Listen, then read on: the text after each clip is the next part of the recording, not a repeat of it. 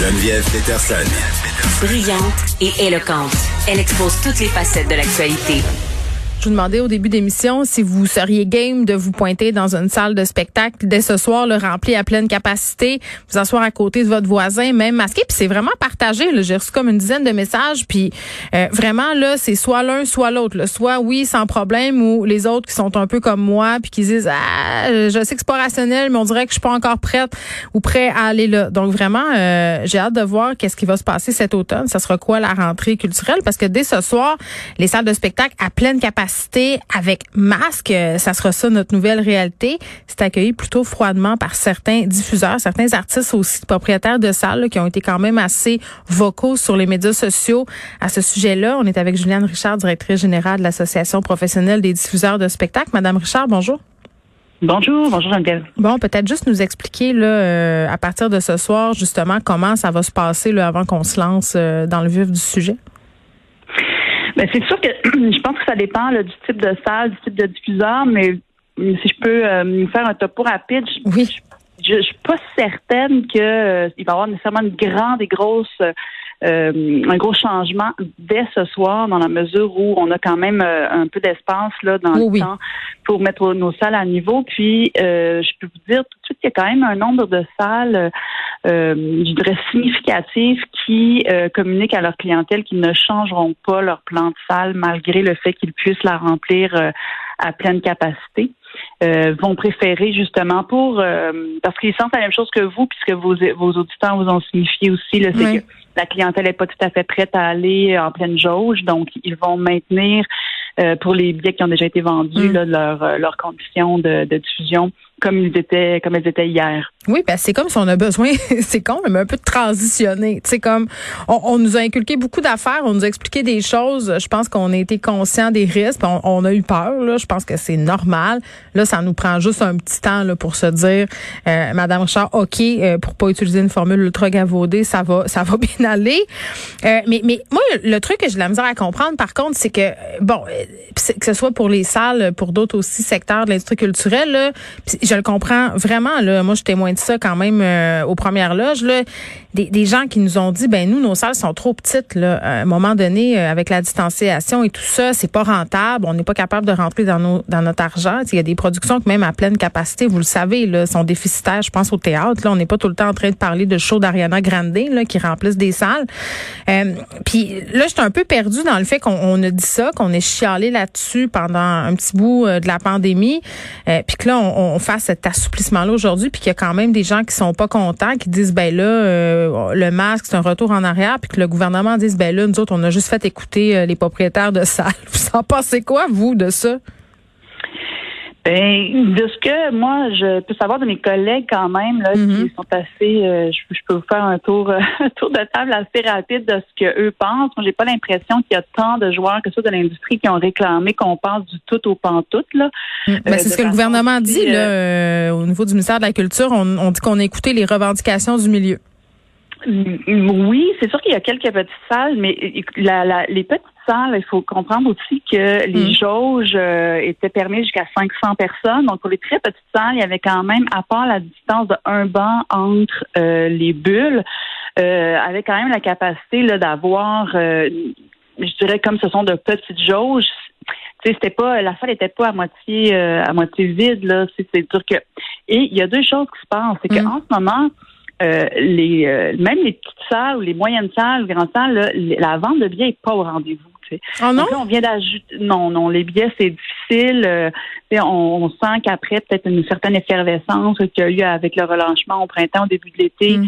Là, on rentre vraiment dans les les propositions de saison et tout. Les billets sont difficiles à vendre. Les gens sont pas tant au rendez-vous. Donc là, du coup, on se, on se retrouve avec euh, des, un environnement, je dirais, de pratique d'affaires hmm. qui a été configuré avant euh, les présentes annonces, des, des cachets aussi, puis des, des, contrats qui ont été négociés avec des artistes sur la base de certains a priori. Des salles de spectacle se sont dit, bon, moi, je peux pas nécessairement ce spectacle-là le vendre à jauge maximale, donc je vais faire une supplémentaire parce que comme ça, je risque d'aller euh, chercher plus de gens. Mais je, tu sais, Là, ils se disent, ben là, je peux pas faire deux spectacles à pleine capacité. J'aurais pu le faire deux avec les contraintes, mais là, deux pleine capacité, je ne vends pas assez. Donc, là, tout, tout l'environnement d'affaires, encore une fois, à une semaine d'Asie, s'est trouvé complètement bouleversé. Puis là, ce qu'on entend en plus, puis c'est pas juste un mécontentement de la part des salles de spectacle des artistes ou bien des, mm-hmm. des, producteurs et des propriétaires de salles. Ce qu'on entend, c'est que les gens sur le terrain nos diffuseurs, nos propriétaires de salles reçoivent des téléphones des ah gens. Ah oui? Ben oui, qui nous disent, ben écoutez, moi, quand j'ai acheté, euh, ben il y avait une distanciation, puis en même temps, ben j'étais pas obligée de porter le masque. Là, je me sens plus à l'aise, puis-je être remboursée. Donc, on fait face à un double phénomène. Mais ben, je le comprends. Je le comprends, Madame Richard. Là, je donnais l'exemple du show le 20 octobre. Là, je posais aller voir Dumas. Là, on est le 8, là. Il me reste des jours euh, pour me, dire, OK, ça va bien aller, mais, mais je suis pas sûre, là, que ce soir, j'irai. Je suis pas même si, techniquement, là, je suis double vaccinée, c'est relativement sécuritaire, là, on s'entend. Je suis pas sûre, je suis prête. Je suis pas sûre. Je pense que je, on est plusieurs dans cette situation-là. Donc, c'est ça, il faut comme, faut, faut, faut bien travailler. Il faut tenir compte aussi que, puis vous l'avez dit, il y a des habitudes qui ont été prises, il y a des comportements mm. qu'on a comme intégrés. C'est pas comme un deux mois d'arrêt qu'on a vécu. Mais ça me décourage un peu. C'est comme si on était revenu en fait avant le, avant la pandémie. Là, on le sait là, on a dit tout le long de la pandémie, oh my God, la culture c'est tellement important, c'est épouvantable que les travailleurs culturels souffrent de ça. Puis là, il faut absolument faire quelque chose pour la culture. Il y a eu un engouement, ça a duré deux semaines, puis après ça, on a recommencé à pas fréquenter nos salles, nos théâtres, nos cinémas. C'est ça qui est dommage et triste. Moi, c'est ça qui m'inquiète, pas le masque, ça. Ben, en fait, on espère, c'est sûr que les gens vont être au rendez-vous, mais, ben oui, il faut. peut-être un petit, euh, une petite adaptation en escalier pour que les gens se réapproprient, mm. se, réappro je, je se réapproprient, se réapproprient et réapprivoisent le, l'environnement le, collé sur les gens et tout ça.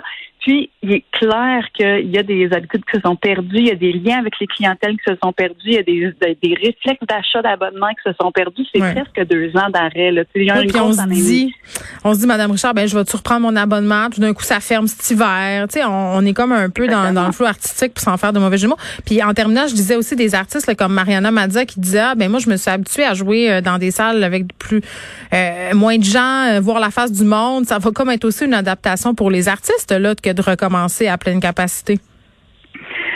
Euh, oui, mais je pense que ça va être quand même une, belle adaptation quand les gens vont revenir dans nos salles, euh, puis ça va bien se passer, puis les billets vont vendre, les salles vont être pleines. Il faut tendre vers ça, puis le, je pense qu'on le souhaite tous, que ce soit les artistes, les producteurs ou bien les, euh, les, propriétaires de salles. Mm. Ça, c'est ce qui est souhaité, mais c'est juste qu'on n'y arrivera pas en deux coups de chapeau en disant OK, on est ouvert aujourd'hui, super, c'est la fête. Mais non, c'est tout, c'est toute cette idée de revitalisation. Ben oui, c'est la ministre de la Culture, Nathalie Roy, à un moment donné, oui, mettre de l'argent, puis faire en sorte que l'industrie culturelle puisse survivre à tout ça, mais il y a une espèce de revitalisation de la culture dont on a vraiment besoin ici au Québec.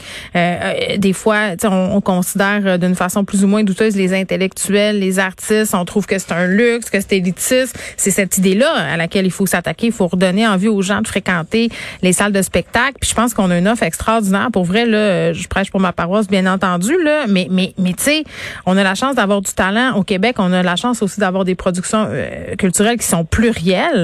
Euh, puis je parlais tantôt, euh, bon, euh, je vais parler tantôt du projet de loi 96, pardon, avec deux de mes chroniqueurs. Je pense que ça va passer par là aussi la pérennité de la langue française, par, par notre culture. Il faut y aller, il faut la consommer, sinon il y en aura plus, là, Madame Richard.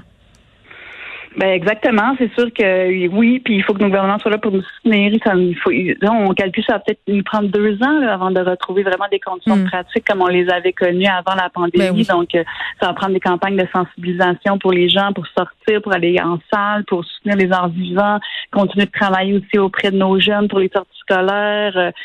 Il faut comme vraiment s'attarder à euh, comment on remet le train sur ses rails.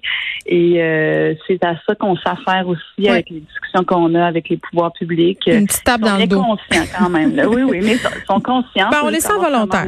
Bon, ben on vous souhaite d'avoir du monde euh, dans vos salles et que ce temps d'adaptation soit pas trop long. Madame Richard, Juliane Richard, qui est directrice générale l'Association professionnelle des diffuseurs de spectacles. On vous rappelle que dès ce soir, les salles de spectacle pourront évoluer à pleine capacité, mais comme le soulignait Madame Richard, la plupart des salles se laissent, pardon, un petit temps d'adaptation. Il faut remettre tout ça euh, comme c'était. Il y avait quand même eu des aménagements. Donc, ça risque pas d'être ce soir qu'on retrouve euh, la plupart des salles en pleine capacité.